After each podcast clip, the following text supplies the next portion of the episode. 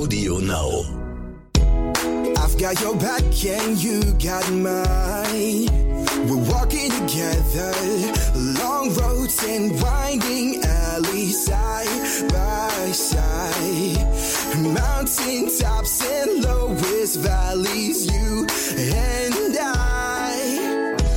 Herzlich willkommen bei Tierisch Menschlich, dem Podcast mit Hundeprofi Martin Rütter und Wissenschaftsjournalistin Katharina Adick.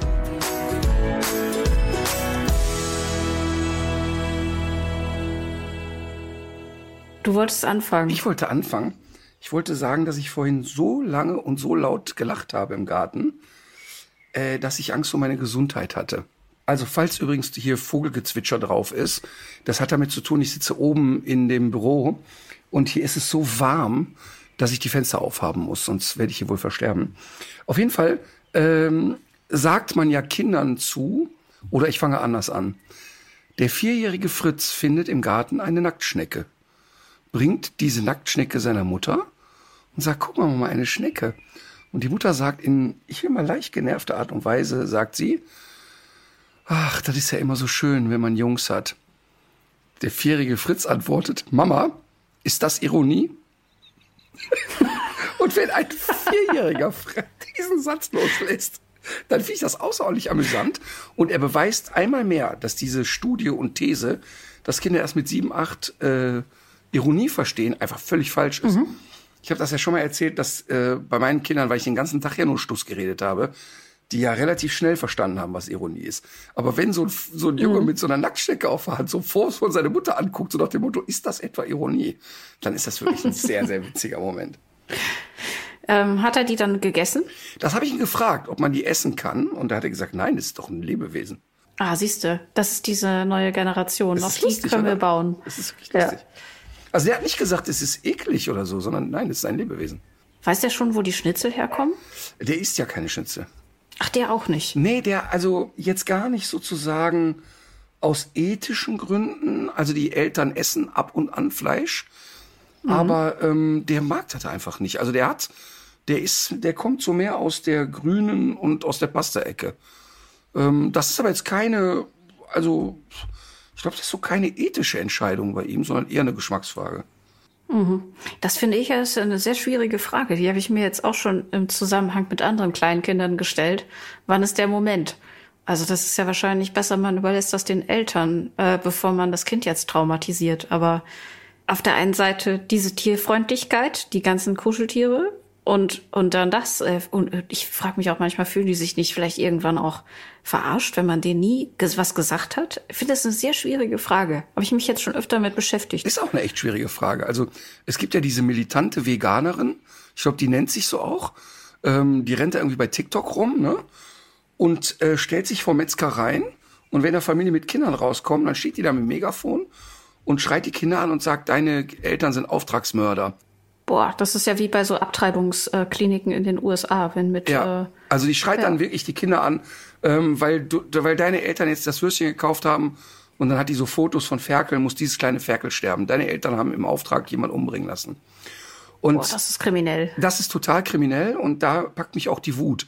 Ähm, die rennt auch, das finde ich allerdings sehr lustig, die rennt allerdings auch bei McDonalds rein mit so einer Fleischeruniform und, und schreit dann an die gleichen Sachen.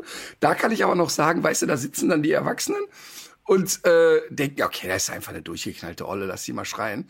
Das finde ich irgendwie noch lustig.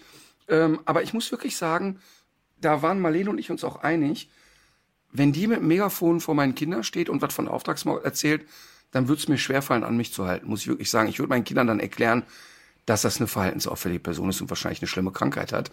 Denn ähm, es ist ein großer Unterschied, ob ich einem Kind erkläre, schau mal, für die Wurst ist ein Tier gestorben. Und das finde ich auch einen wichtigen Prozess. Und das finde ich auch ganz wichtig, dass die Kinder verstehen, dass die Mortadella nicht immer ein Gesicht hatte. Oder schon ein Gesicht, aber eben nicht die, die da drauf gemalt wurde. Ähm, und Aber wie alt, wie alt, was meinst du, wie alt müssen die dafür sein? ich glaube, das ist sehr unterschiedlich. Ich glaube, das kommt von Kind zu Kind drauf an. Ähm, und das hat natürlich auch ein ganz klar damit zu tun, wie man es verpackt. Also so wie auch Sterben allgemein. Ähm, du sagst ja auch nicht, hör mal, übrigens, die Oma ist bald kaputt. Die schmeißen wir dann weg. Das machen wir ja auch nicht. Sondern da erklären wir ja auch irgendwie, dass ein Leben endlich ist. Und einem Kind zu erklären, ich glaube, das kann man schon wirklich sehr, sehr früh machen. Also ich glaube, vor Schule auch schon, ähm, einem Kind erklären, dass ein Kind für ein Stück Fleisch, äh, ein Kind, ein Kind ist auch schon ein Kind sterben muss für ein Stück Fleisch, ein Tier für ein Stück Fleisch sterben musste, ähm, glaube ich, finde ich, wenn man das vernünftig und ähm, den Umständen angemessen erklärt, ich glaube, mhm. da kann ein Kind auch mit umgehen.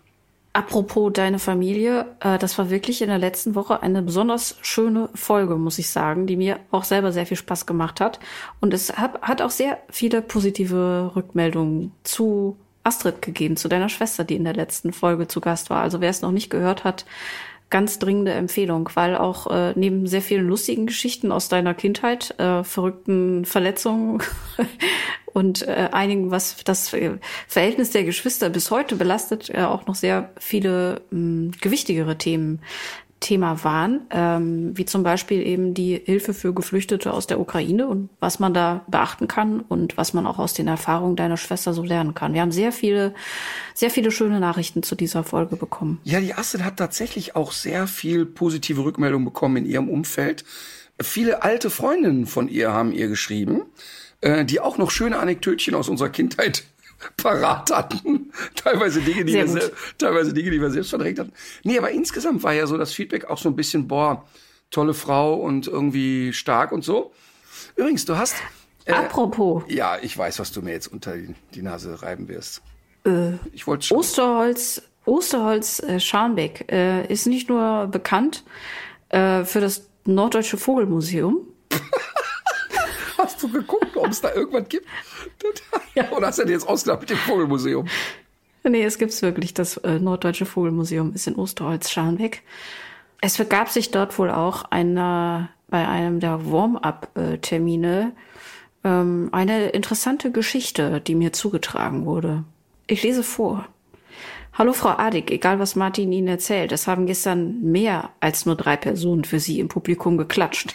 Der gesamte Podcast bekam einen großen Applaus und Martin wurde gebeten, es auszurichten. Ich will ja nicht petzen, aber manchmal muss man sich solidarisieren. Das war wirklich ein sehr, sehr lustiger Moment. Ähm, ich komme zur Zugabe ja immer raus und habe da eigentlich zwei feste Geschichten, die ich erzähle. Aber ich lasse dann auch immer noch mal so kurz den Abendrevue passieren, weil wirklich jeder Abend auch anders ist. Und ich gehe dann noch mal kurz auf die Sachen ein, die da im Publikum passiert sind oder so was. Und dann kam mir irgendwie über Umwege, ja, und ich mache ja, oder wir machen ja, ich sage ja wirklich immer wir, wir machen ja diesen Podcast tierisch menschlich. Da schrie eine Frau rein, ja, bestellen Sie mal Katharina, dass sie das wirklich ganz toll macht. Und klatschte so alleine vor sich hin. Und dann sag ich ja, und dann habe ich äh, gesagt, ja, das sage ich ihr. Ich sage ihr aber auch, dass gerade mal eine lausige Person für sie geklatscht hat. Und daraufhin hat der ganze Saal äh, sozusagen für den Podcast, aber in erster Linie für dich applaudiert.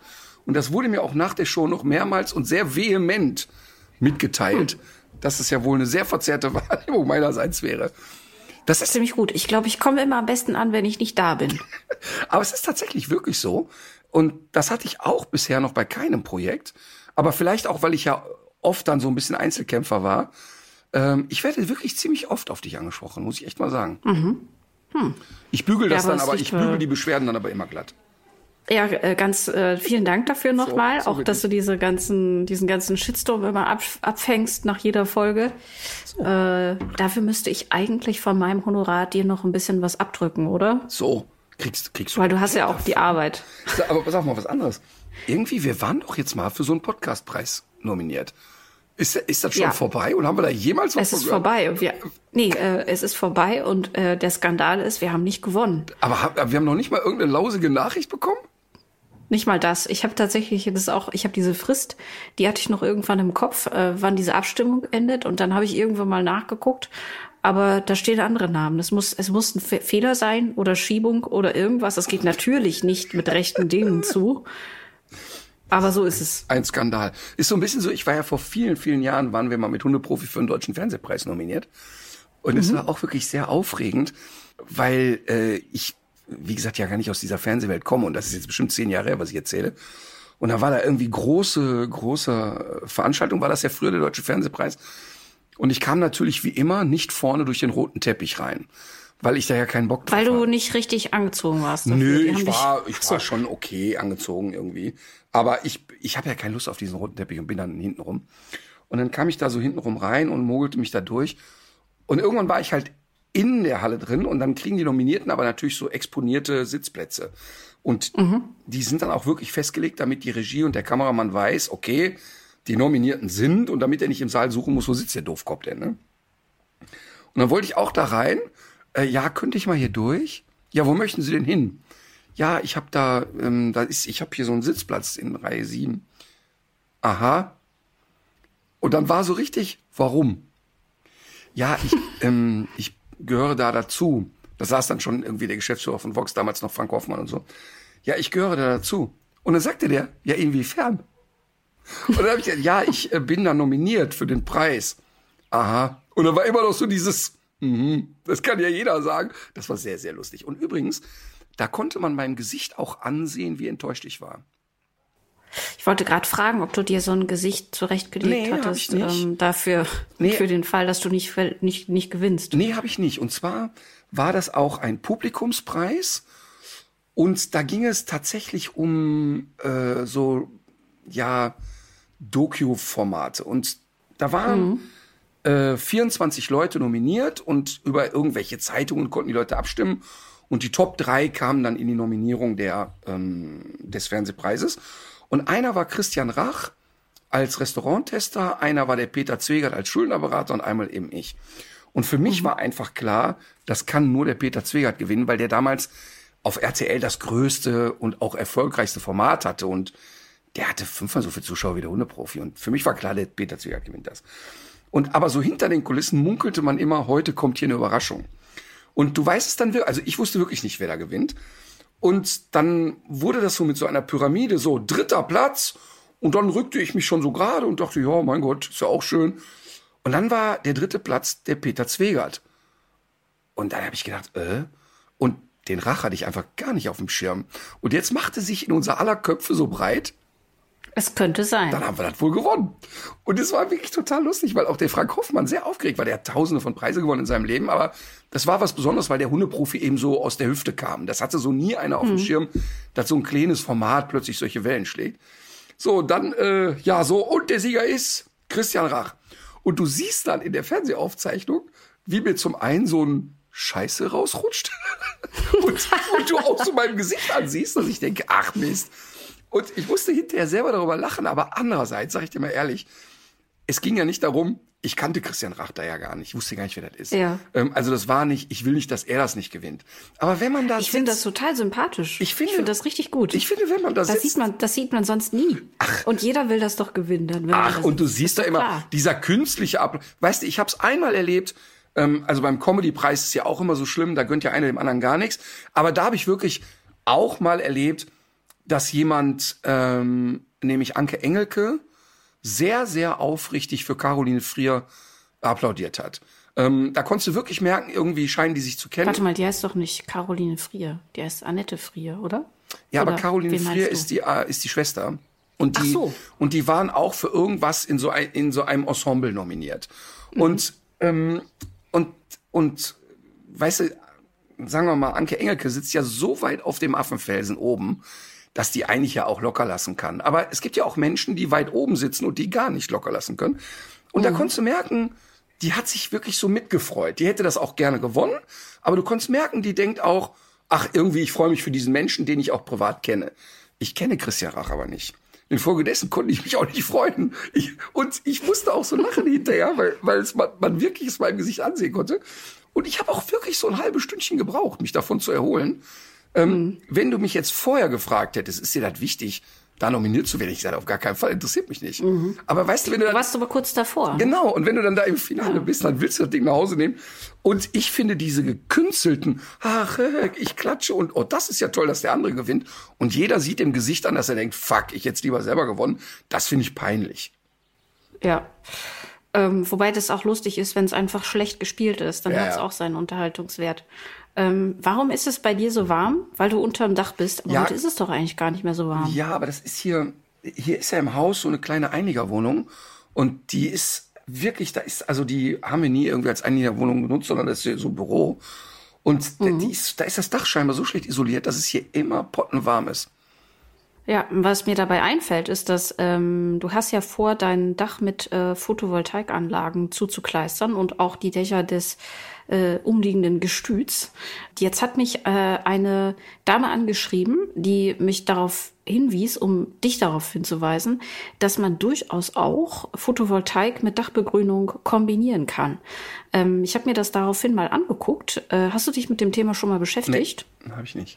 Das ähm, birgt offenbar sehr große Vorteile und insbesondere arbeitet die äh, Photovoltaikanlage dann auch noch effizienter. Also du kannst mit einer Dachbegrünung laut BUND mit einer Leistungssteigerung von 20 Prozent rechnen im Sommer weil der Temperaturunterschied so massiv ist durch die Dachbegrünung. Und du hast bei der Photovoltaikanlage einfach bei ab einem bestimmten Temperaturlevel hast du dann eben äh, äh, Leistungseinbrüche sozusagen. Aber kann ich denn eine Begrünung eines Daches nur bei Flachdächern machen? Nee. Also auch bei einem ganz normalen Satteldach? Kannst du auch. Das habe ich zum Beispiel gar nicht gewusst. Das Problem tatsächlich bei der Reithalle ist, das haben mir jetzt jedenfalls einige gesagt, das ist so eine alte, das sind so alte Eternitplatten drauf, ähm, mhm. die ja heute nicht mehr verbaut werden, weil sie hochgiftig sind. Und die Dachdecker sagen alle, bloß nicht anpacken. Also nicht dran lecken. Nicht dran lecken, aber bloß keine Löcher reinbohren oder sonst was. Ja. Ähm, und ich befürchte, dass die erste Amtshandlung mal sein wird, dass die ganzen Dächer abgedeckt werden müssen. Also nicht vom Haus, die vom Haus sind ja keine Eternit. Du kannst das mit der Dachbegrünung auf jeden Fall auch auf äh, Spitzdächern machen. Und was ein weiterer Vorteil wohl noch ist, ist, dass man bei diesen ähm, PV-Anlagen immer so einzelne Druckpunkte hat. Und ähm, wenn du eine Begrünung hast, dann verteilt sich die Last aber besser. Also das hat, äh, das hat offenbar sehr viele Vorteile. Du, du solltest dich dann noch mal genauer informieren. Also sollte hier jemand jetzt zuhören, noch einmal den Aufruf, der hier im Großraum Köln sich mit Photovoltaikanlagen auskennt und vielleicht noch parallel sogar die Dächer begrünen möchte bei mir, mhm. dann möge er sich melden. Oder auch sie. Genau, oder auch sie. Das dazu. Apropos Dach. Äh, letztes Jahr um diese Zeit habe ich mich hier ja so despektierlich geäußert über Vogelnester von Tauben. Wir erinnern uns alle gerne zurück. Tauben äh, bauen ja eigentlich gar keine richtigen Nester, sondern manchmal liegen da einfach nur drei Schrauben. Die, die Taube denkt, ach ja, könnte ein Nest sein, legt das Ei daneben, es reicht. Jetzt hat sich bei uns im ähm, Hinterhof ein Elsterpaar ein Nest gebaut und ich werde das, das Bild auf jeden Fall auch noch mal posten. Es sieht wirklich aus, als hätte ein Biber äh, eine Burg ins Haus, äh, in den Baum ge gebaust. Krass. Es ist äh, bestimmt, es hat bestimmt über einen Meter Durchmesser und es hat ein Dach. Und du bist dir sicher, dass es nicht ein Storch war? Ich bin mir ganz sicher, dass es kein Storch ist, weil ich sehe die da ja reinfliegen und wieder rausfliegen. Und kürzlich habe ich sogar beobachtet, wie die Elster was weggebracht hat. Also irgendwas, was sie offenbar an diesem Nest nicht mehr braucht. Und anstatt das einfach runterfallen zu lassen, wie ich das als Elster machen würde, hat sie das aber entsorgt. Ich weiß nicht, ob sie da zum Wertstoffhof mitgeflogen ist. Das fand ich ganz Vielleicht hat sie da gehässigerweise einem anderen Vogel vor die Tür geworfen. aber inwiefern aber haben die da ein äh, Dach gebaut? Das Ding ist einfach überdacht. Es ist so ein bisschen wie bei einem, du musst dir das vorstellen wie so eine Korbkonstruktion. Aber könnte, könnte es so ein Termitenhügel sein vielleicht? Es ist im Baum. Es besteht aus Stöck, Stöckern und Elstern fliegen regelmäßig rein und wieder raus. Also nein. Okay. Ich finde das ganz beachtlich, aber es ist so schwer, dass äh, offenbar, dass der, dass der, der Ast hängt auch schon ein bisschen tiefer. Ich finde es sehr beeindruckend. Apropos beeindruckend, ne? Kleiner Gedankensprung. Mich hat auch jetzt auf der Warm-Up-Tour ein zwölfjähriger Junge namens Felix sehr beeindruckt. Mhm. Ähm, ich hatte so einen kleinen Aussetzer auf der Bühne. Ähm, ich, also Aussetzer im Sinne von, ich quatsche immer gerne, wenn da Kids im Publikum sind. Mit denen quatsche ich ja dann manchmal, ne? Und irgendwie kam ich da ins Plaudern mit einem Kind und irgendwann ging es immer weiter und dann, ach, hör mal, ich gebe einen aus, kannst dir am Bücherstand was aussuchen. Dahinter saß ein Kind oder ein Mädchen im gleichen Alter, das guckt ein bisschen bedrüppelt. Hm. Ach, okay, ist ja auch doof. Ach komm, alle Kinder bis zwölf können sich heute was aussuchen. Dann eine Reihe weiter guckt mich eine 13-Jährige. Ah, ja, komm, alle bis vier, ach komm, alle bis 18 können sich was aussuchen. Hat der Alex sich am Bücherstand natürlich sehr gefreut. Für den war der Abend erstmal finanziell im Eimer, aber. Aber er musste nicht mehr so schwer tragen. Er musste nicht ja mehr so schwer tragen. Da merkt man dann ja. übrigens auch teilweise sehr asoziale Mütter, die dann also mit den Kindern an den Bücherstand gehen und die durften sich ja was aussuchen. Und dann sucht Ja. sich so ein Kind ein T-Shirt aus und die Mutter sagt, nimm die Fanbox, nimm die Fanbox, einfach weil die teurer ist. Also, weißt du, also mein Kind sagt ja, ich möchte aber nur das T-Shirt. Nimm die Fanbox, nimm die Fanbox. Also wirklich ganz ätzend. Ähm, aber egal, lange Rede, kurzer Sinn. Auf jeden Fall äh, nach der Show, nee, äh, ne, nach, der, äh, nach dem ersten Teil in der Pause, komme ich backstage, steht da so ein zwölfjähriger Felix hinter mir. Äh, wie, wie, wie, kommst du denn hier rein? Ja, ich äh, bin da vorne, bin ich so reingegangen einfach. Da stand so Backstage, bin ich einfach mal reingegangen, hab mich da auch so ein Ordner was gefragt, hab ich gesagt, nee, nee, ich gehöre dazu, dann ist, bin ich weitergelaufen und dann stand er einfach Backstage und dann finde ich erstmal sehr lustig und zeigt wieder einmal mehr, wie wach die Security bei so einer Veranstaltung ist. Also Hätte dir mit zwölf auch einfallen können, sowas, oder? ist einfach Wahnsinn. Die kriegen ja immer die Ansage, also kein Pass, kein Spaß, ne? Also kein Pass haben, heißt hinten nicht reingehen. Und zwar nicht, weil das ein Hochsicherheitstrakt ist, sondern weil du einfach, wir haben ja auch, was weiß ich mal, einen Laptop da rumliegen oder irgendwie so, ne? So, und Klein Felix ist aber einfach mal durchgelatscht, hat gesagt, Abend allerseits. Ja, und haben wir ein Pläusche gehalten, haben das Buch signiert, haben ein Foto gemacht und hab dann natürlich nach der Pause sofort in der Show von Felix erzählt. Und die Leute haben auch sehr abgefeiert, dass, dass er da bei mir in der Garderobe stand. Fand ich sehr lustig. So, Ähm, wir sind bei Matthias Mester nochmal. genau. Ähm, für die, die es nicht mitgekriegt haben, ich mache es im Schnelldurchlauf, weil es sonst für die anderen irgendwie nervig wird. Matthias ist kleinwüchsiger ähm, Parasportler, Speerwerfer, Leistungssportler, Kugelstoßer, 1,42,5 Meter groß und ein feiner Mensch. Der hat bei Let's Dance mitgemacht unter anderem und ist dann von einer ähm, Frau auf widerliche Art und Weise online beschimpft worden. So Dinge wie Krüppel sind gefallen und die Tanzpartnerin, die mit ihm bei Let's Dance tanzen müsste, wäre doch froh, wenn sie diesen Krüppel los ist und so weiter. Dann habe ich diese Dame recherchiert, ihres Zeichens Krankenpflegerin ähm, und Ausbilderin von äh, Pflegepersonal, habe sie persönlich angerufen. Unfassbar. Ja, habe sie persönlich angerufen und sie gebeten, mir mal zu erklären, warum sie so einen Hass auf den Matthias hätte. Und ähm, erst hieß es, lassen Sie mich in Ruhe. Dann hieß es, äh, ich gucke Let's Dance und so eine Scheiße gar nicht. Und im, ich bleib ja dann hartnäckig und habe dann sie nochmal angerufen und dann hat sie diese Dinge auch im Telefonat noch einmal wiederholt. Ähm, plus sie verbreitete bei Twitter ähm, sehr feindselige Dinge über ukrainische Flüchtlinge.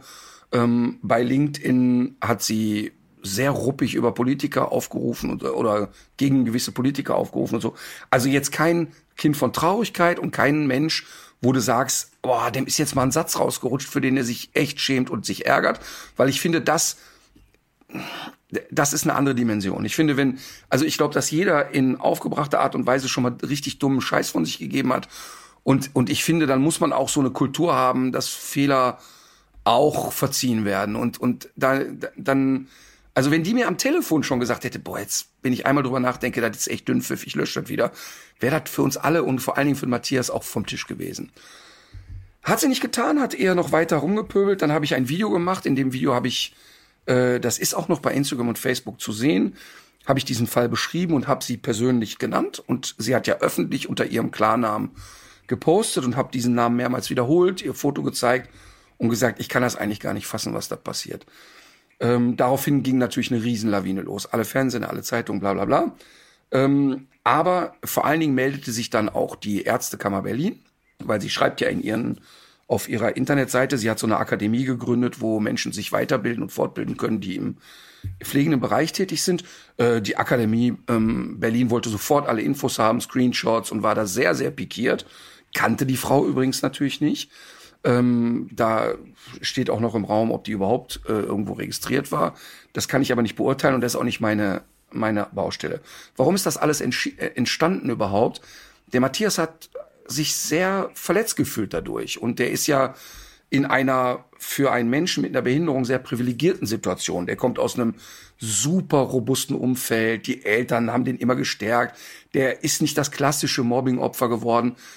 Trotzdem hat es ihn total verletzt, wirklich tief verletzt und, und hat sich dann auch entschieden zu sagen, ich äh, erstatte Anzeige. Ich werde äh, Strafanzeige erstatten und werde dagegen juristisch vorgehen. Das hat er auch gemacht und äh, verfolgt das auch weiter.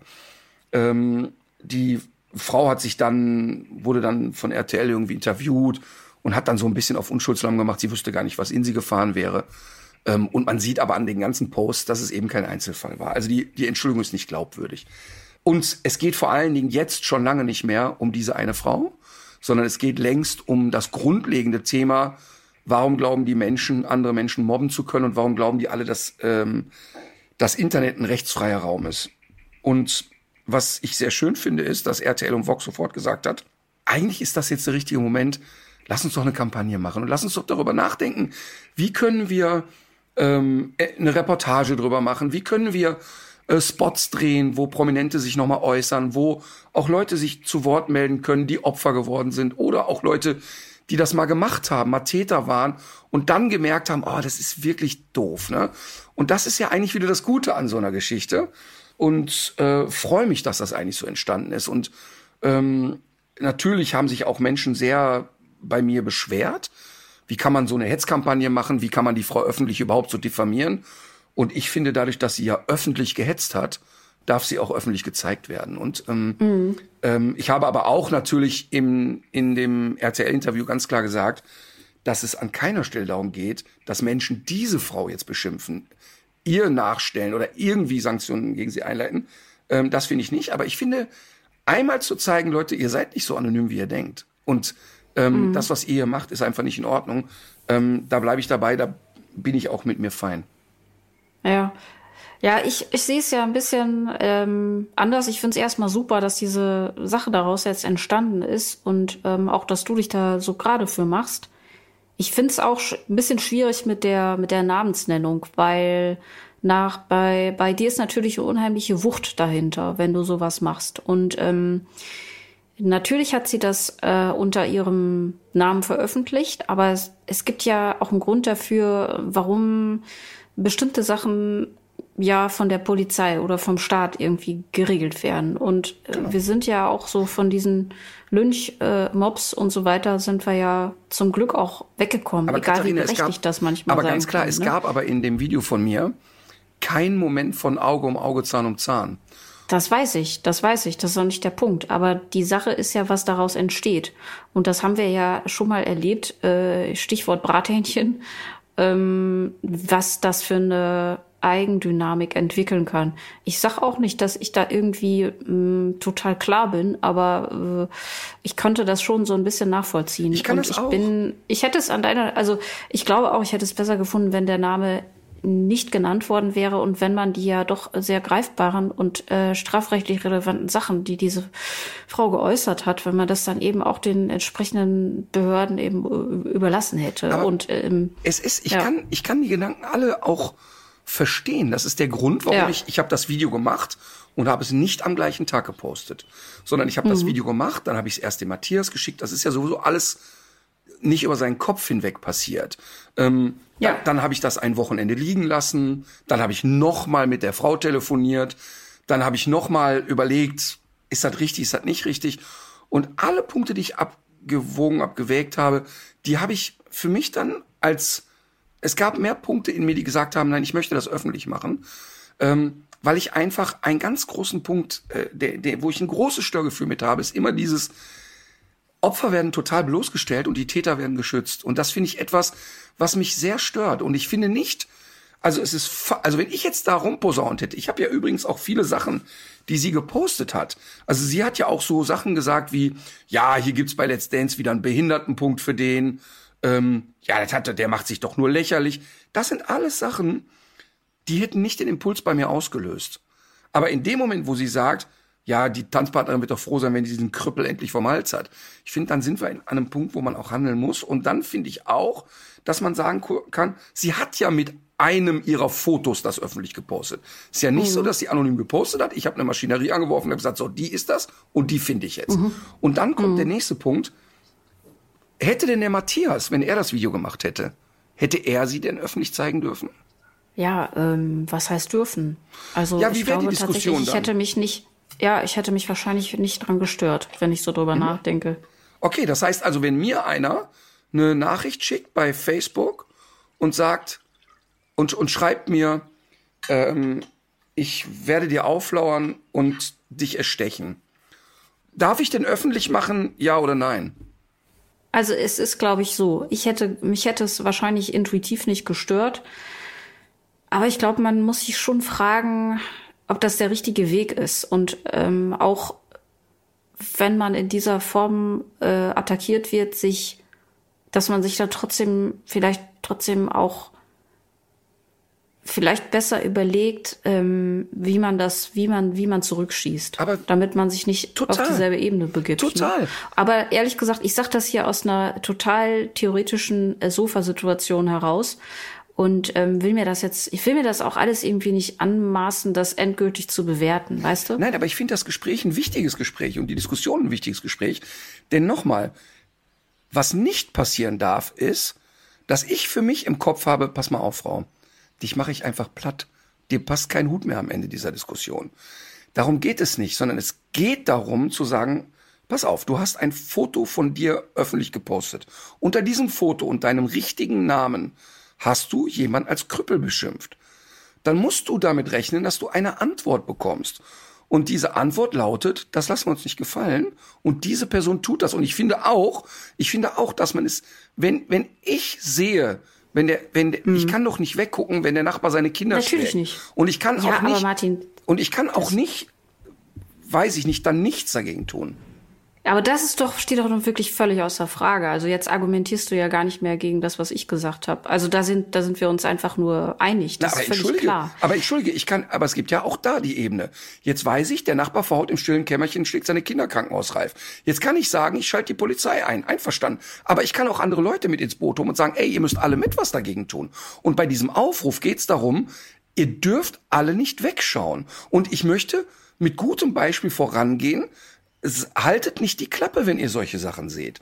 Und es Mhm. Das ist, sind für mich aber wirklich zwei verschiedene Sachen. Also es ist, glaube ich, es sind, es ist eine Sache, da was zu machen und die Leute zu alarmieren. Und es ist auf der anderen Seite aber schon so, dass, ähm, dass es auf, es kommt, es kommt im Grunde vielleicht irgendwann auch gar nicht mehr darauf an, was du dir irgendwann mal dabei gedacht hast, sondern du setzt damit ja etwas in Gang ähm, durch de, deine vielen Follower und die Leute, die das einfach genauso sehen wie du und die ähm, berechtigterweise auch total emotionalisiert und aufgebracht dadurch sind, was du unter Umständen aber nicht mehr, was du nicht mehr kontrollieren kannst. Findest du, findest du, dass jemand, der rechtsradikale Scheiße im Internet verbreitet, dass der Pflegepersonal in Deutschland schulen sollte? Finde ich nicht. Nee, auf keinen Fall. Aber dafür gibt's halt auch einen anderen Weg. Ne? Ja, den gehen wir ja auch, oder sind wir auch gegangen? Ja, und ja, das ist eben der Punkt. Also ich, ja, aber wie gesagt, also ähm, auf jeden Fall ist das eine tja, gute Sache, dass sich das jetzt daraus alles so Aber weißt du- irgendwie entwickelt hat. Wie geht's denn Matthias jetzt damit? Dem Matthias geht's ziemlich gut damit, ähm, der, weil er für sich, weil was der Matthias erlebt hat, ist nämlich genau das, worum es auch geht, dass ganz viele Menschen auch sich bei ihm gemeldet haben und haben gesagt, ähm, erstmal, viele haben ihm Mut zugesprochen, gesagt, das tut mir leid für dich, dass du das erleben musstest. Das ist ein Punkt. Aber was viel wichtiger ist und viel schöner ist, mir haben jetzt über zweieinhalbtausend Menschen geschrieben, zweieinhalbtausend, die sagen, ich sitze mit meinem behinderten Kind im Supermarkt oder in einem Restaurant und werde beschimpft, weil mein Kind ein Geräusch macht. Ähm, ich bin Rollstuhlfahrer, ich werde an der Kasse bepöbelt, mach schneller, du Krüppel. Und auch da von dieser Kategorie hat der, hat der Matthias ganz viele Zuschriften bekommen, die gesagt haben, hey, danke, dass du dich für uns stark machst.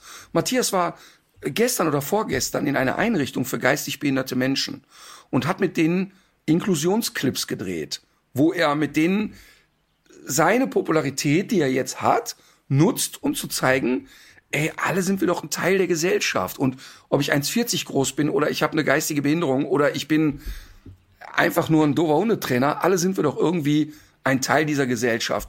Und, und das ist das, was für ihn jetzt sehr gut und wichtig war, zu spüren, dass so eine Sache, dass er inzwischen in einer Position ist, dass er, obwohl er das erleiden musste, daraus eine positive Energie anschieben kann. Und zwar auch für andere Menschen. Und das ist erstmal ein gutes Gefühl. Und auch, und auch zu merken, dass nämlich, und das ist ja das, was wir auch mal sagen müssen, dieses Diskriminieren von behinderten Menschen oder von, ich habe ja in dem Video auch gesagt, dass es da ja gar nicht jetzt ging um äh, kleinwüchsig oder nicht, was meinst du, wie viele Leute anderer Hautfarbe, anderer sexueller Orientierung und, und, und, und, und jeden Tag sich diese Scheiße anhören müssen? Trotzdem stellen wir aber jetzt gerade fest, dass es viel weniger Leute sind, als man glaubt. Nur diese Idioten sind halt alle sehr laut.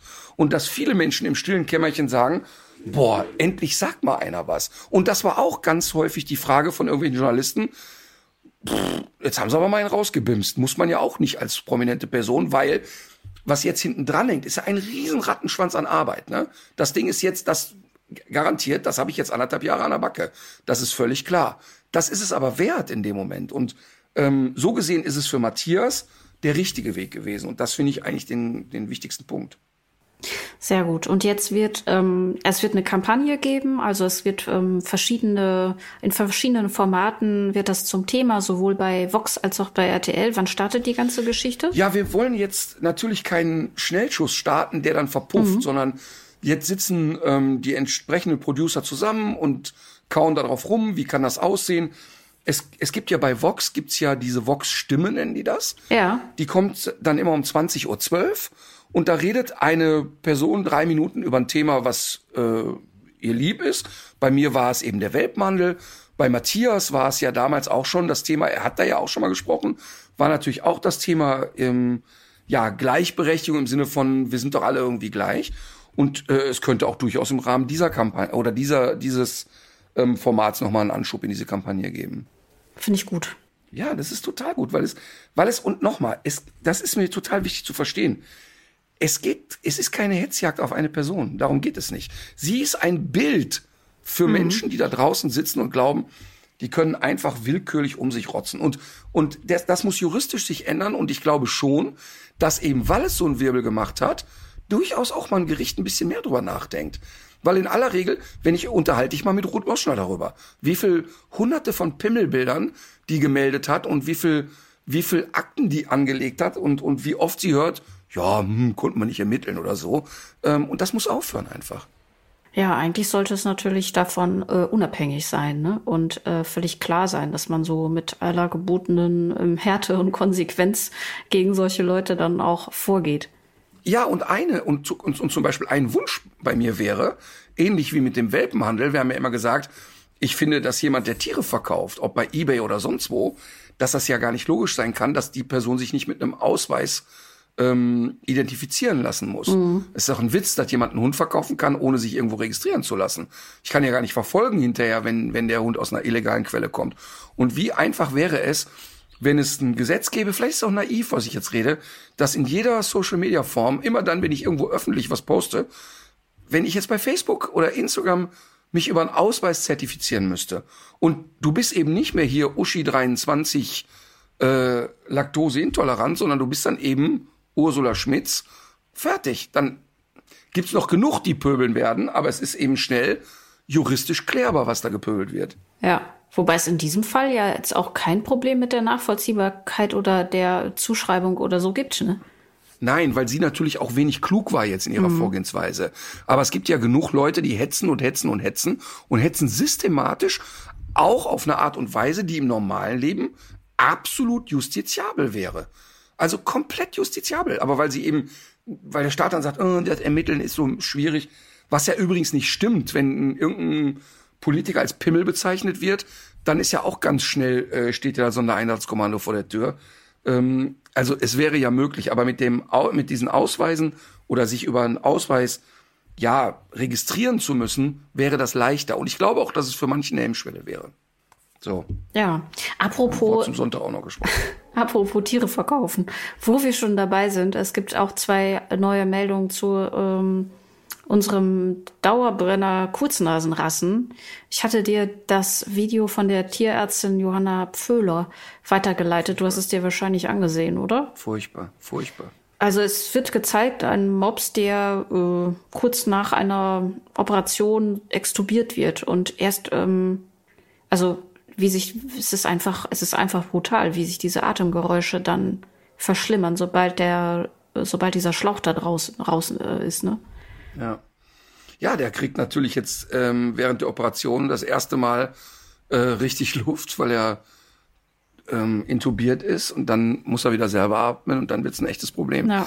Ich glaube, das ist den Leuten. Deshalb fand ich das, das Bild, was die Sabine Holland hier äh, gezeichnet hat und gesagt hat, also mit dem äh, mit dem Strohhalm die Nase verschließen und immer nur durch den Strohhalm ein- und ausatmen, Ja. ähm, wie man sich dann fühlt, wenn man dabei mal schnell die Treppe hochläuft, ähm, fand ich ein sehr, sehr schönes Beispiel. Fand ich auch. Und es gibt äh, noch dazu eine neue Studie äh, zur englischen Bulldogge, die das Elend auch so ein bisschen quantifiziert.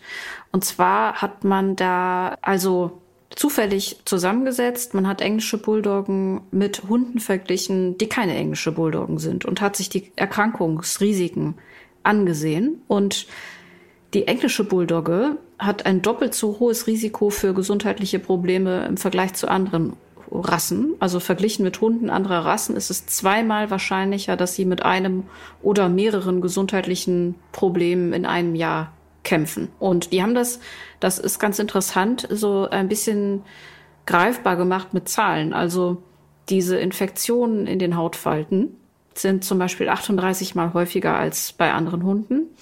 Dann gibt es eine Augenerkrankung, die wird im Englischen Cherry Eye genannt. Das ist dieser Nickhautdrüsenvorfall. Hast du bestimmt auch schon oft gesehen.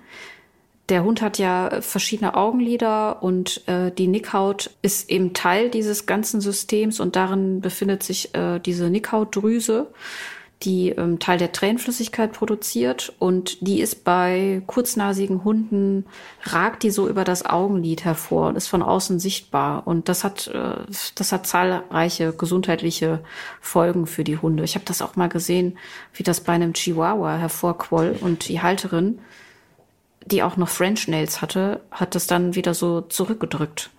Das sind Bilder, die sich äh, in die Hirnrinde brennen. Ja, vor allen Dingen beim Hund. Ja.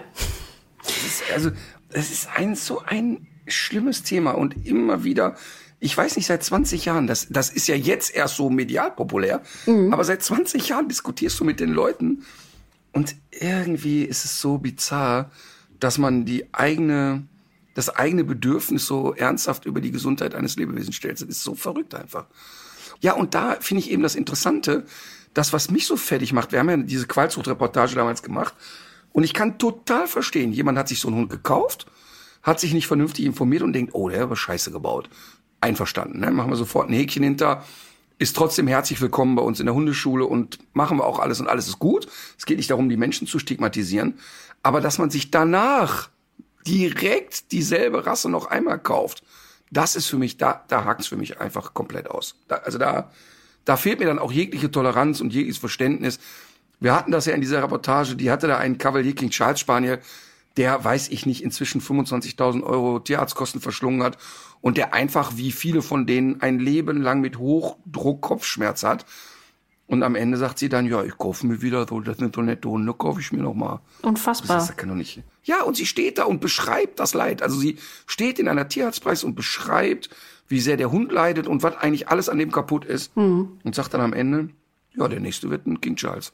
Das ist Wahnsinn. Das ist Es ist Wahnsinn. Und diese, diese Liste der, der Erkrankungen bei der englischen Bulldogge, die setzt sich natürlich fort. Also das ist natürlich auch dieses ähm, brachycephale obstruktive Syndrom. Das ist diese Geschichte mit den, mit den Strohhalmen, ähm, was uns Frau Dr. Holland mal erläutert hat. Dann die Vorwölbung des Unterkiefers, auch 24 Mal wahrscheinlicher natürlich in, bei dieser Rasse. Und im Grunde sind das all die Dinge, über die wir ja auch schon mal gesprochen haben, aber auch Sachen, an die man nicht so denkt, wie zum Beispiel so Zysten zwischen den Hundezehen, vermutlich auch durch das Übergewicht, was damit oft einhergeht, ähm, angefeuert. Und es ist aber so, wo du gerade auch, ähm, weil du gerade auch über den Cavalier King Charles Spaniel sprachst, da gibt es ja schon in einem skandinavischen Land gibt es, glaube ich, bereits ein Zuchtverbot. Und man kann den Eindruck haben, gerade weil es jetzt in England ähm, mehr Aufruhr gibt zu dem Thema, dass sich dort auch Zuchtverbote abzeichnen. Also diese, ähm, dieser Zusammenschluss der Veterinäre, der jetzt auch wieder diese Studie sehr stark äh, in die Öffentlichkeit bringt, ruft auch dazu auf, dass Tiere dieser Rassen nicht beworben werden und auch nicht eben in sozialen Netzwerken durch Bilder. Und die zählen auch nochmal die französische Bulldogge und den Mops dazu. Ich habe den Eindruck, dass da was irgendwie so im Gange ist bei den Briten und dass, dass sich doch in einigen europäischen Ländern jetzt irgendwie sowas wie ein Widerstand formt. Ist, meinst du, das kann sein oder ist das von meiner Seite aus ein bisschen zu naiv gedacht? Also sagen wir mal so, ähm, wenn die Briten uns jetzt vormachen, wie das mit den Hunden geht, dann habe ich ein bisschen Sorge. Ähm, weil die, also was das Verhalten der Hunde angeht und was äh, Hundetraining angeht, sind die wirklich noch im Steinzeitalter. Mhm. Aber trotzdem glaube ich, dass insgesamt für so ganz viele Dinge habe ich so, so ein Gefühl in mir von, so jetzt ist die Zeit reif dafür. Mhm. Und das ist eben auch ganz klar bei den Qualzuchten so. Und auch bei dem Welpenhandel habe ich wirklich das Gefühl, dass man so dran schnuppern kann, man könnte vor einem Durchbruch stehen, dass sich gravierendes verändert, dass eben sowas wie Zoozajak, sowas wie Welpenstube Winkel irgendwann nicht mehr möglich ist. Ähm, da, da bin ich wirklich guter Hoffnung. Ähm, und ich irgendwie, ich kann, ich kann das schlecht erklären, aber ich kann daran fühlen, dass wir da auf dem, auf dem richtigen Weg sind. Sehr gut. Ähm, wir haben es schon lange nicht mehr gemacht, aber jetzt könnten wir es eigentlich mal wieder tun. Und zwar äh, gibt es ja immer mal wieder auch so allgemeine Fragen, die uns gestellt werden. Manchmal sind mhm. die dann doch gar nicht so allgemein, sondern wirklich sehr spezifisch auf den eigenen Hund zugeschnitten. Die können wir hier natürlich nicht beantworten. Aber ähm, eine Frage, die sich jetzt häuft und äh, die ja vielleicht wirklich so ein bisschen allgemeiner Natur ist, ähm, wenn Hunde so aufs, ähm, auf Musikinstrumente reagieren. Also zum Beispiel, Mensch, spielt Klavier, Hund jault. Was äh, könnte dahinter stecken? Leidet der Hund? Äh, singt er aus Freude Nein. mit? also, Oder steckt in ihm ein verstecktes äh, Talent? Ja, wir hatten bei den Welpen kommen, hatten wir mal einen Hund aus dem Tierschutz, der streng genommen kein Welpe mehr war, der war, glaube ich, schon fünfeinhalb oder sechs Monate. Und der hockte sich auch da uns und das Klavier und jodelte mit. Ähm, ich kenne das bei Violine auch. Ähm, ich kenne das aber auch bei Kirchenglocken und ich kenne das vor allen Dingen auch beim Ambulanzwagen. Ja, das kenne ich auch. Und erstmal muss man sagen, die Sorge, der Hund hat da einen Schmerz und der geht dagegen an, das ist ja auch oft die Sorge. Du kannst dir sicher sein, der Hund würde aus der Situation rausgehen. Der würde versuchen, davon wegzugehen. Der würde sich von dem Klavier, von dem Instrument entfernen, weil er ja sofort äh, lokalisieren könnte, da kommt der Schmerzimpuls her. Also das heißt, wenn ich jetzt aus einem kürzester Distanz dem Hund was ins Ohr tröte, was ihm unangenehm erscheint, wird er den Abstand vergrößern. Mhm. Also das ist kein Schmerz, kein Unwohlsein, kein gar nichts. Ähm, auch eine Angst würde man würde immer zur Folge haben, dass der Hund flüchtet oder attackiert. Es ist tatsächlich so, dass es auf einer Frequenz passiert, was so ein Chorheulen auslöst. Ähm, also es ist tatsächlich Antwort geben. Das ist witzig, weil ich hatte immer, ich, ich kenne einen Terrier, ähm, und den gibt es immer noch übrigens, diesen Terrier. Und ähm, der Impfpass ist noch ähm, von 1999. Krass. Dieser Terrier läuft immer noch herum. Vio heißt sie und ähm, die hat das nämlich auch, äh, wenn der Krankenwagen vorbeifährt. Und ich habe immer gedacht, dass sie, da ist irgendwie so eine Solidarität. Da ist so ein, da ist irgendwie so ein Zugehörigkeitsding ist da irgendwie drin. Ja, so. Ja, also letztlich ist ja dieses Heulen, was Apropos auf Distanz Heulen. Bist du gerade irgendwie, ist alles klar bei dir? Ich bin nur sehr allergisch. Ach so, okay, gut, ich dachte schon. Nein, nein, ich heule jetzt nicht schon wieder weil, aus Rührung, weil ein Hund 23 Jahre alt geworden ja. ist, aber auch das hätte mir passieren können. Ähm, nein, also tatsächlich ist ja dieses, wenn Hunde auf großen Abstand voneinander entfernt sind oder ein Hund bleibt alleine, bleibt aber nicht gern alleine, hast du oft dieses, den Kopf so nach oben, ein heulender Jaulton, kurze Pause, dann hören die, kommt eine Antwort und weiter geht's. Mhm. Und äh, genauso ist das bei den Instrumenten. Okay, Fall gelöst. Also weitermachen, also durchaus weitermachen, nicht das Klavierspielen einstellen. Ja, so war das ja bei mir damals. Ich weiß ja war gar nicht, was aus mir eigentlich alles hätte werden können, weil unser Dackel hat es ja auch immer angefangen, wenn ich mich ans Klavier gesetzt habe. Katharina Sophie Mutter. Ich glaube, wäre eine große Geigistin geworden. Ich glaube, im Dackelfall war das aber Protest. Also, also wenn der Dackel versucht, in die Seiten zu springen, dann, dann könnte es vielleicht Protest sein. Ja. Wir könnten jetzt noch eine weitere Frage beantworten. Ja, bitte. Ähm, ich hatte dir aber auch, glaube ich, oder hattest du mir? Wir hatten noch irgendwas Kurioses aus der Rubrik Dinge, die die Hundewelt nicht braucht ich habe äh, wirklich etwas ganz Schlimmes zugeschickt bekommen zum Thema Dinge, die die Hundewelt nicht braucht. Was war das und denn nochmal? Und zwar ist es eine Leine. Ja, genau. Die, Leine. ähm, die so doppelseitig ist. Und wenn der Hund zieht, soll man so wie eine Peitsche daran ziehen und dann knallen die beiden Striemen aufeinander aus und es entsteht so ein Platsch und der Hund soll sich dann erschrecken. So nach dem Motto, der Hund zieht nach vorne, du lässt so ein Knallgeräusch entstehen und der Hund kriegt einen Schreck und bleibt stehen. Also da musste auch wieder auf die Gedankenkette musste erstmal kommen. Bloß nicht den Hund motivieren, er könnte vernünftig neben mir laufen. Erstmal äh, sorge ich dafür, dass er einen Knall kriegt. Also finde ich schon krass. Ähm, ich habe mal geguckt, ob es das Produkt gibt, wohl schon ziemlich lange. Das ist also kein typischer Asia-Gag, den wir schon mal so zugeschickt kriegen. Ja. Das ist schon eine ganze Zeit auf dem Markt. Also das scheint sich mal verkauft zu haben irgendwann. Und es hat irgendwie, es wird so beworben mit so einem lustig comicartig gezeichneten Hund. Genau, der Hund guckt so und läuft so, düt, düt, düt, düt, zieht ein bisschen, dann kommt dieser Knall, dann guckt er so ein bisschen hoch nach hinten und dann läuft er brav bei Fuß. Das ist aber Und, tatsächlich nur der Knall. Also da ist kein Schmerzreiz mit äh, verbunden. Nee, ich verstehe das so, dass da ein Knall entsteht. Ähm, es ändert aber nichts an der Tatsache, dass du äh, durchaus ein Hund, der stark an der Leine zieht, kann trotzdem sehr sensibel und sehr geräuschempfindlich sein. Und das Konzept bei Leinenführigkeit ist nicht, dass der Hund merkt, sobald ich nach vorne gehe, wird's negativ und wenn ich hinten latsche, kann ich nur den Druck vermeiden. Das ist nicht die Grundidee. Also ähm, das ist wirklich Wahnsinn. Wobei ich auch immer davon träume, dass ich ein Brustgeschirr oder eine Leine erfinde, wo der Hund von einer Sekunde auf die andere nicht mehr zieht, ohne dass er irgendwie sanktioniert wird, sondern einfach so sagt, ach, das ist ja schön. Ich glaube, da, ich glaube, da könnte man ähnlich reich mit werden, als wenn man ein Krebspräparat entwickelt. Äh, ja, das klingt doch genial. Ähm, was wir äh, auch noch bekommen haben, sind, also ich habe mindestens zwei, zwei Videos bekommen von mh, Fluggästen, die, Ja, die, ka- die auch wieder dabei waren als, als eine Katze. Als eine Katze. ja, wir haben ja hier in einer Folge haben wir, ja- haben wir ja mal darüber gesprochen, dass ich dabei war, als eine Katze im Flugzeug ausgebrochen ist. Ja. Und es war wirklich äh, das skurrilste überhaupt. Und seitdem kriegen wir ja immer wieder auch entweder Videos von so einem rumlaufenden Hund, kannst dich an den kleinen Terrier Ja, erinnern, der war richtig süß. so wie selbstverständlich durch den Flieger schlenderte. Und jetzt haben wir, habe ich auch wieder so ein Foto und ein Video gesehen, wo eine Katze auf so einer Kopflehne auch so sitzt Ja. und die Leute versuchen auch danach zu greifen, aber funktioniert halt nicht. Ja, und ich habe noch eins bekommen, da versucht jemand, die Katze mit einem Handtuch einzufangen. Und äh, da sieht man noch mal sehr deutlich, dass Katzen nicht eingefangen werden können, wenn sie das nicht auch ein Stück weit selber wollen. Übrigens, apropos Fliegen, ich war tatsächlich vor ein paar Tagen in einem moralischen Desaster. Ich habe, ich weiß nicht, habe ich dir, habe ich dir Fotos geschickt?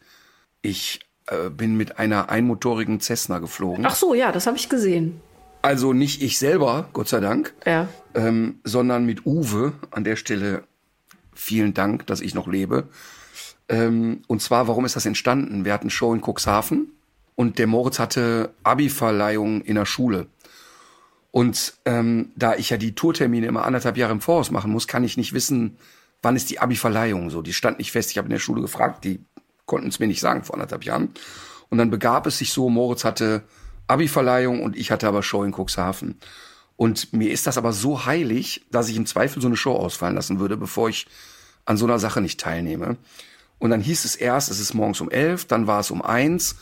Und um eins hätte ich es auch noch geschafft, dann wäre das so bis drei gegangen. Ach, viereinhalb Stunden Cuxhaven, das hätte ich schon irgendwie hingekriegt. Und dann hieß es aber, die Verleihung ist um 15 Uhr. So, was machen wir jetzt? Okay, dann wird die Verleihung gehen bis 17 Uhr. Wenn ich mich dann ins Auto setze, beginnt die Show um 22 Uhr. Kannst du nicht bringen. Also das kann man irgendwie nicht bringen, finde ich. Und dann, weißt du, so eine halbe Stunde Verspätung, ich habe es noch nie gehabt, aber ich glaube, das verzeihen die Leute einem, hätte man eine Durchsage gemacht und gesagt, ey, ich hätte auch ganz ehrlich gesagt, Martin ist auf der Abi-Verleihung, dauert noch einen Moment, der ist gleich da. So, lange Rede, kurzer Sinn. Paul Panzer angerufen, der ja äh, Hobby- und Freizeitpilot ist, und gefragt, Paulchen, kannst du mich nach Cuxhaven fliegen? Und das wäre natürlich sehr lustig geworden. Und er konnte aber nicht, war, glaube ich, selber auf Tour und hat gesagt, pass auf, ich organisiere dir Uwe, ähm, da, der, der kann das mal machen. Aber ähm, der, das geht bei ihm nur, weil er, er ist eigentlich Pilot bei der Lufthansa ähm, und hat aber privat als Hobby eine Flugschule. Das heißt, der macht das nur, wenn er auch mit dir eine Einführung und eine Schulung machen kann. Ach cool. Also im Sinne von, du wirst auch ein Stückchen mal fliegen und so. ja. Oh, oh, oh, ja, okay, wir dahin. Michael auch dabei, ne? Mein, mein Ja. Michael. Und Michael sowieso ein bisschen Flugangst. Und jetzt kommen wir da hin. Und wir hatten echt keine Ahnung, wie klein so ein Ding ist. Das sah aus, als wenn das aus dem Yps-Heft gemacht wurde. Das war, das war wie eine Papierschwalbe. Und ich war aber, ich war aber ziemlich gechillt und Michael aber überhaupt nicht. Und dann ist Uwe so ein Typ, wie man sich so einen Piloten wünscht. So ein Urgestein, cooler Typ. Und ich kannte den schon mal. Ich habe den bei Paul schon mal, ich bin mit Uwe schon mal an der Bar versackt vor vielen Jahren. Und ähm, so dann kamen wir da hin und Michael kannte den aber jetzt ja nicht. Und dann habe ich halt auch gefilmt und gesagt, hör mal, ich steige hier gar nicht ein, das Ding ist so klein wie ein Ypsef. Sag mal, bist du der Pilot? Hm, hast du auch ein bisschen Schiss? Ja, aber ich brauche die Kohle, lass uns bitte fliegen. Weißt du so, der hat auch dann noch die ganze Zeit so eine Scheiße gelabert. Und es war aber ein total schönes Erlebnis. Aber weißt du, was echt verrückt ist?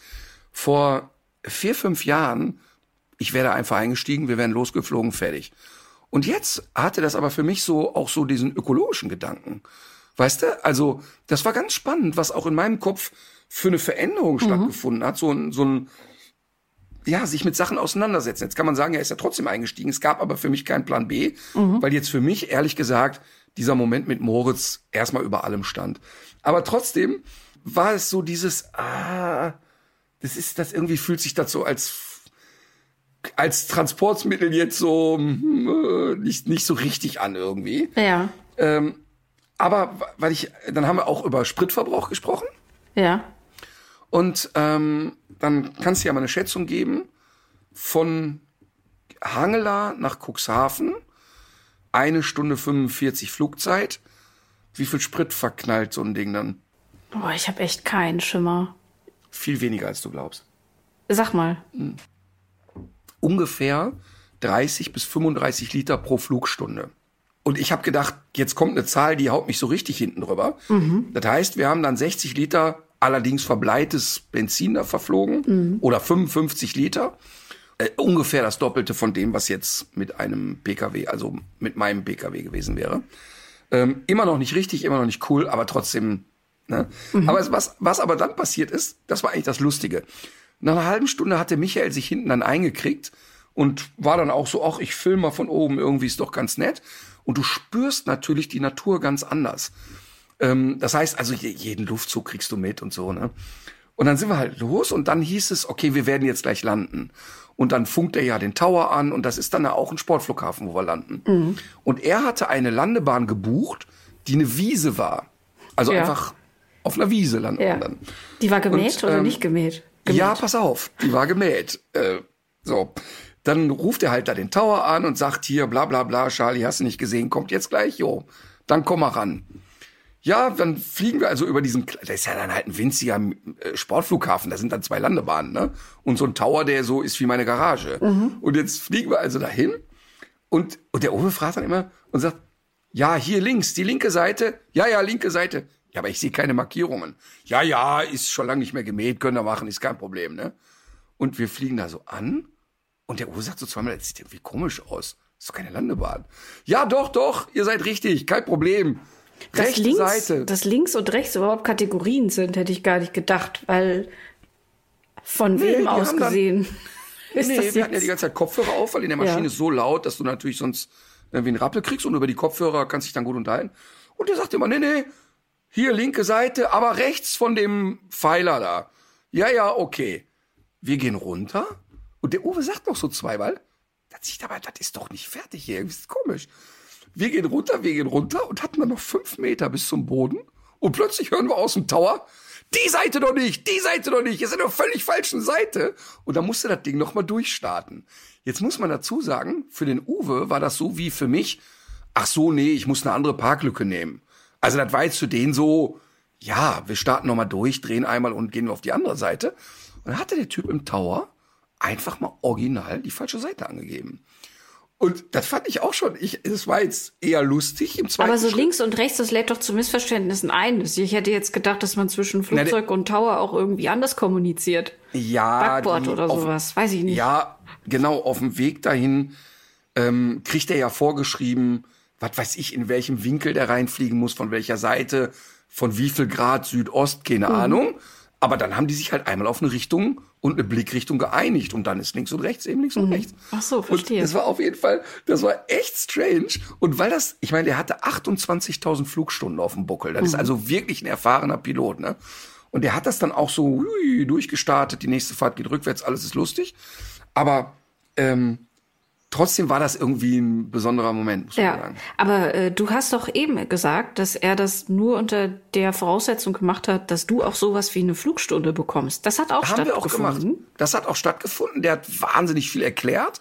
Und ähm, das war wirklich auch, war natürlich sehr lustige Sachen dabei, weil der Michael zwischendurch hinten drin dann immer, immer weißer wurde.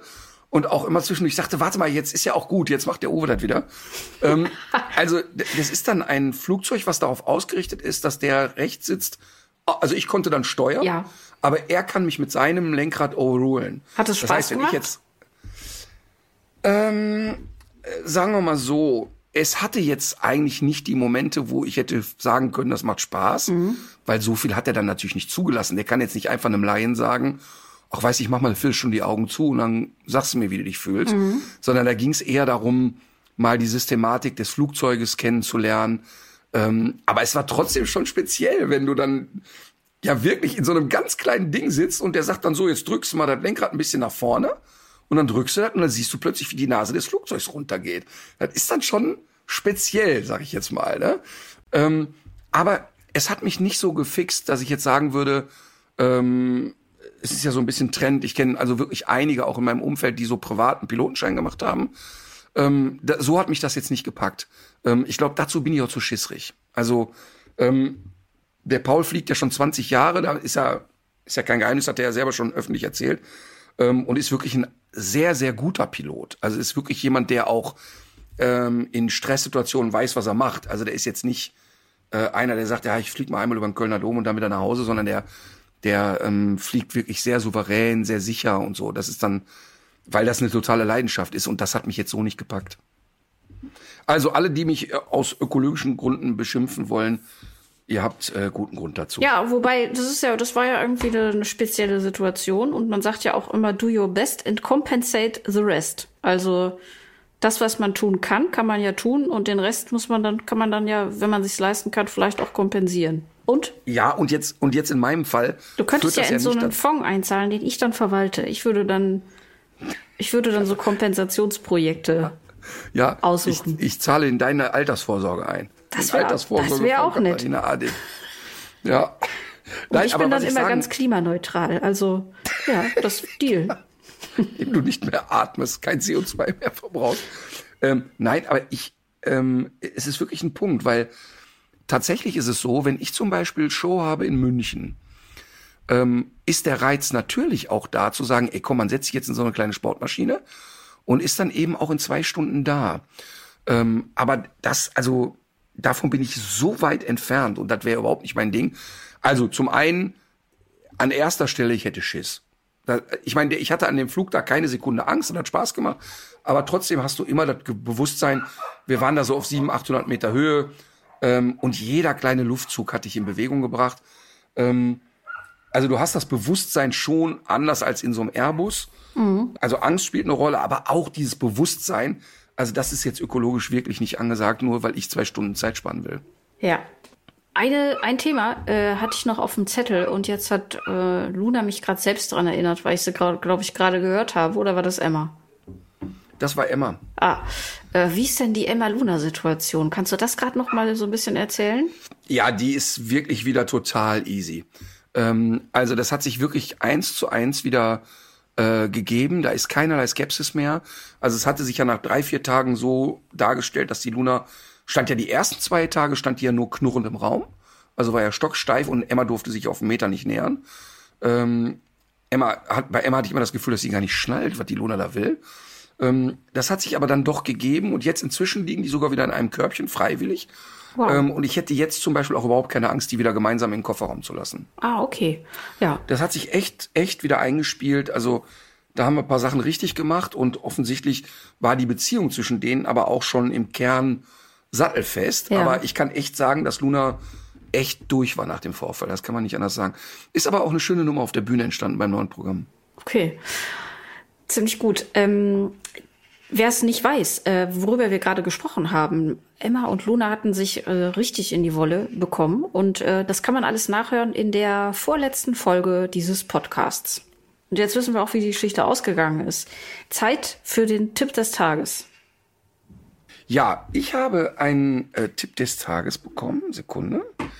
Ähm, und zwar haben wir einen neuen Mitarbeiter, den Frank.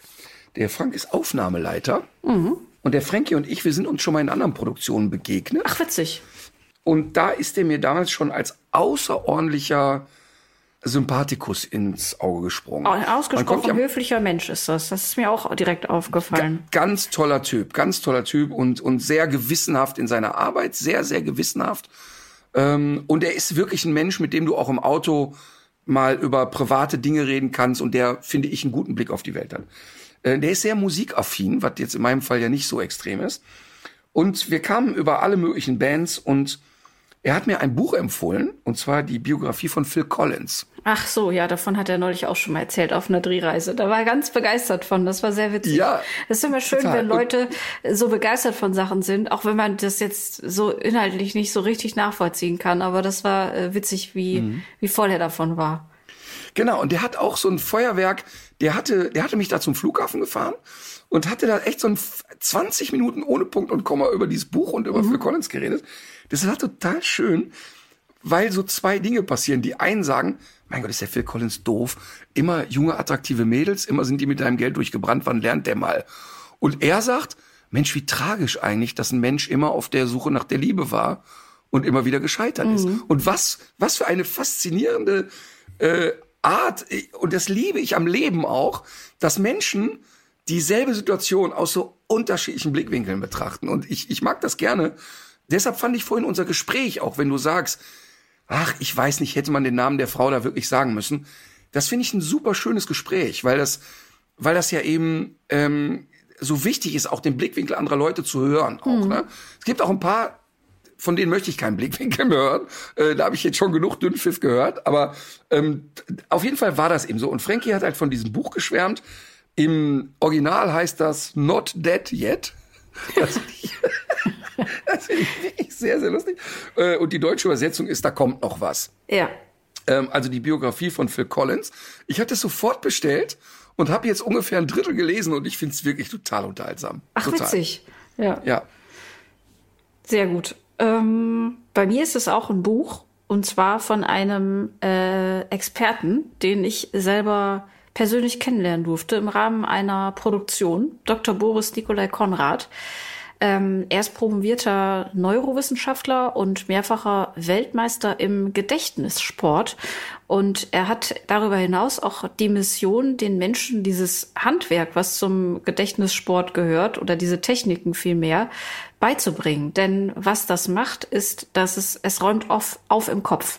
Und deswegen heißt sein Buch auch mehr Platz im Gehirn.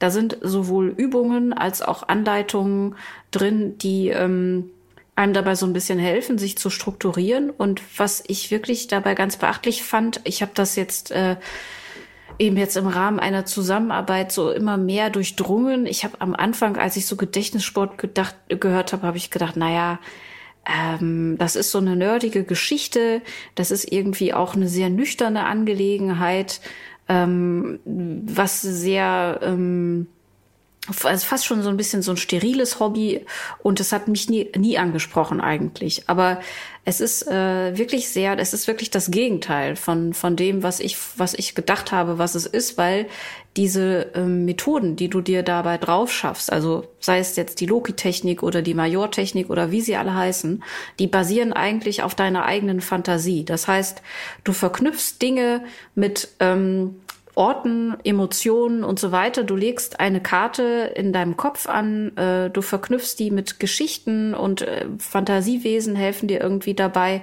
Und das ist eigentlich wirklich eine sehr fantasievolle, lustige Art, äh, so das, was man so zwischen den Ohren hat, für sich ein bisschen besser urbar zu machen. Und der Effekt ist, egal um was es jetzt geht, es gibt ja in allen möglichen Bereichen Sachen, egal ob du jetzt einen Flugschein machst, äh, Jura studierst, äh, Medizin oder auch wenn du in der Grundschule bist, du musst ja immer auch mal zum Teil dir Sachen irgendwie draufschaffen, die du einfach wissen musst. Und das ist eine sehr effiziente, aber auch nette, kurzweilige Art, sowas zu machen. Und ich finde auch, dass, ähm, und das, da kommt man so ein bisschen so zu seiner Mission, dass er denkt, dass eigentlich die ganze Gesellschaft von diesen Techniken wissen sollte. Und das ist wie so eine Art Werkzeugkasten auch im Kopf, den du immer wieder hervorkramen kannst, ähm, der dir in allen möglichen Lebenslagen helfen kann und der im Grunde ja auch entstresst, weil du, du lernst dadurch besser äh, dir Sachen zu merken. Du ähm, hast weniger diese, diese panischen Situationen, dass du wieder irgendwas vergessen hast. Was mich da besonders begeistert hat bei ihm, ist die unterhaltsame Art, wie er das vermittelt. Also sowohl das Buch ist sehr kurzweilig geschrieben mit so ganz konkreten praktischen Tipps, aber ich habe ihn jetzt auch erlebt, wie er eine sehr komplexe Gedächtnistechnik, ähm, die ist beim Lernen wirklich erstmal eine Hürde, einer Grundschulklasse in Berlin-Neukölln beigebracht hat. Und da saßen, äh, da saßen also wirklich sehr junge Leute, die auch ja wirklich schwer so bei der Stange zu halten sind, zumal er ja auch kein, kein Lehrer ist. Und der hat innerhalb von 90 Minuten, hat er denen das aber auf so eine nette Art beigebracht, weil die natürlich sich dann, wenn sie sich zum Beispiel das Wort Ampel und Möwe in der Reihenfolge merken sollten, ist das Bild, eine Möwe äh, fliegt vor die Ampel und rutscht da so dran herunter. Also so ein bisschen sowas Comichaftes, Lustiges. Das waren ja alles Sachen, die sie selber entwickelt haben. Und diese Art, wie das da entstanden ist in diesen 90 Minuten, das war wirklich toll dabei zuzugucken, weil die so dabei waren und das alles so im Miteinander und im Dialog entstanden ist. Also äh, Hut ab. Leider ist das in der Form, in der Länge kriegen wir das gar nicht in unsere Sendung. Wir wollen mal gucken, ob wir das vielleicht irgendwie ins Internet stellen, dass sich das vielleicht auch Lehrer mal angucken können. Hat mich sehr beeindruckt. Also sowohl der Sinn, der dahinter steckt, die Art, wie er es macht und ähm, das, was man selbst davon eben mitnehmen kann. Ich sag's nochmal, mehr Platz im Gehirn von Boris Nikolai Konrad. Genau, und was jetzt ähm, vielleicht auch nach dem langen Vortrag von Katharina zu kurz kommt. Oh, Entschuldigung. Ähm, es nein, nein, überhaupt nicht. Nein, nein, nein, nein, nein, nein. Nein, es hatte keinen Unterton. Wir enden die Sendung nicht mit dem Fritzschen Zitat, war das Ironie? Äh, nein, überhaupt nicht, gar nicht, gar nicht, gar nicht. Aber wenn du viel darüber erzählst, äh, ist eine Sache so ein bisschen in den Hintergrund gerutscht, nämlich, dass diese Dinge eben nicht diese Nerd-Geschichten sind, um sich 200 Kartentricks zu merken, sondern ähm, wirklich sehr alltagstauglich. Ja, das total. ist das ist äh, ganz ganz wichtig, weil das eben äh, eben nicht in dieser ja was habe ich denn davon Ecke landen sollte. Okay, ähm, ich habe ein äh, sag ich mal ja einen Menschen, wo ich heute noch äh, wirklich sehr traurig bin, dass ich ihn nie live auf der Bühne gesehen habe, denn ich hatte schon mal Karten für ihn. Frank Sinatra und ich habe aus purer, ach, wie soll man das nennen, pubertärer Dummheit die Karten für viel Geld verkauft, statt selber reinzugehen. Das ist wirklich, das ist, das ich, ich kann nicht, also das ist, ich bereue echt nicht viel in meinem Leben, ne? aber das ist wirklich eine Sache, wo ich denke, wie blöd kann man eigentlich sein? Ja. Naja, okay, ich war jung und brauchte das Geld. Frank Sinatra, I get a kick out of you. Sehr schön. Ich hätte am Samstag eigentlich auf einem Konzert sein wollen, was ähm, aber mal wieder Corona-bedingt ausgefallen ist. Ich weiß nicht, du hast es vielleicht auch schon gemerkt. Es haben jetzt wieder viele Leute Corona. Und ähm, ich trage jetzt auch wieder überall Maske, wo ich hingehe. Aber für dieses Konzert war es jedenfalls zu spät, denn leider hat sich der äh, einer der Interpreten ähm, der Band Kings of Dub Rock äh, erkrankt. Jetzt habe ich gerade. Oh, Nee, was? Jetzt hast du die Band genannt. Jetzt wollte ich gerade raten. Nicht dein Ernst. Ich hatte gerade. Doch, ich hatte gerade Die gedacht. kennst du? Katharina wollte. Nein, ich hätte eine andere Vermutung gehabt. Nämlich? Die Flippers. Ich dachte gerade, Mensch, endlich die Und die Katharina. Covid auch? Na, na, na, Ich habe mal was, ich hab mal was sehr. Lustiges gesehen und zwar ein sehr schlecht zusammengeklebtes Flippers-Plakat. Und zwar fehlte da irgendwie so eine Bildzeile, so auf Gesichtshöhe. Kannst du dir das ungefähr vorstellen? Ich kann mir das sehr gut vorstellen. Aber ich bin ja Fan. Ja, ist ja auch gut. Jeder wie er will. Äh, jedenfalls, ach so, dieses Lied, was ich mir wünsche, ist allerdings gar nicht von den Kings of Dub Rock, sondern es ist von äh, Carsten äh, Meyer, Aerobik auch äh, genannt, ähm, von Jacques Palminger und von Yvonne Jansen, die eine unglaublich schöne Singstimme hat. Und das Lied, zu dem ich auch ganz dringend ähm, das äh, Musikvideo ans Herz legen möchte, heißt Marco. Und ähm, es geht in diesem Lied, es ist kein Liebeslied im klassischen Sinne. Und äh, dabei möchte ich es auch schon bewenden lassen. Ich kann mich immer mir sehr über dieses Video erfreuen. Marco? Ja. Marco von? Ähm, Du hast jetzt so viele Namen genannt, ich habe gar nicht jetzt geschnallt, wer was. Yvonne im Kreis der Liebe. Die Band, die Band heißt Yvonne im Kreis der Liebe? Ja, genau. Sag mal jetzt mal unter uns, hast du so eine Art Almanach, wo du sagst, ich, ich suche mir die erfolglosesten und unbekanntesten Bands der Welt und habe mir zur Aufgabe gemacht, sie populär zu machen? Ich habe mir letzte Woche, wenn ich dich dran erinnern darf, ein Lied von Harry Styles gewünscht. Den ich nicht kannte, aber das Ja. ist ja auch. Aber ich habe mich äh, belehren lassen, er ist ein Superstar, ne? Ja. Das ist ja so, So ist ich habe ja überhaupt keine Ahnung. Ich habe aber, aber jetzt sag ich dir was, die Marleen war Ja. beim äh, mit Milja gemeinsam mit ihrer großen Schwester bei äh, bei einem Konzert einer Künstlerin, die du nicht kennst. Olivia Rodrigo. So, jetzt kommst du. 4000 kreischende Teenies, ein 18-jähriges äh, äh, amerikanisches Superstar-Mädchen, aktuell die erfolgreichste Künstlerin in den USA, äh, hat Emmys gewonnen und keine Ahnung, spielte im Palladium vor, ich sag mal, 3.000, 4.000 hysterischen Kids, feuerte ihre 55 Minuten ab und sagte Thank you und war weg. Das ist doch sehr professionell. Die müssen, diese jungen Leute, die, die achten alle auf ihre Work-Life-Balance. Finde ich gut. Morgens, die Kinder waren morgens um 10 vor der Halle, also wirklich, wirklich morgens um 10, standen bis 18.30 Uhr in der prallsten Hitze, das war dieser knallerheiße Tag. Ähm, die Hälfte kippte schon um, bevor es reinging, dann ging's rein. Dann schraddelte irgendeine Band 45 Minuten, die keiner kannte und die man auch nicht verstehen konnte. Dann war eine halbe Stunde Pause, dann kam ihre Heiligkeit. Und dann muss ich aber wirklich sagen, ähm, Stimmung in der Hütte wie zu Elvis-Zeiten. Sensationell. Also die Kinder so euphorisiert und total schön. Also wie ich jetzt im wahrsten Sinne, meine ich wirklich ernst, ne? Total toll. Total toll, wie die alle so mitgesungen und mitgefeiert haben und so. Fand ich wirklich, wirklich zauberhaft. Ich finde es dann halt einfach nur so dünn, dass dann jemand da so 50 Minuten abrockt und tschüss. Ich glaube, dass du das, dass du das, ähm, dass du das äh, wahrscheinlich aus gesundheitlichen Gründen mittlerweile gar nicht mehr anders machen kannst. Neulich bei einem Billie Eilish Konzert ähm, war es, glaube ich, da sind auch äh, oder was Ariane Grande, ich weiß gar nicht mehr. Auf jeden Fall, es war auch sehr warm und die Leute sind nacheinander kollabiert und äh, da äh, ich kann mir gut vorstellen, dass man das in Zukunft ähm, viel krasser mit einkalkulieren muss, weil Glaub einfach der der Hitzestress viel zu krass wird. Und diese, diese Hitzetoten, da sind wir ja in Deutschland schon relativ weit. Also weltweit gesehen hat Deutschland schon relativ viele Hitzetote. Und das trifft natürlich ähm, vor allem ältere Leute.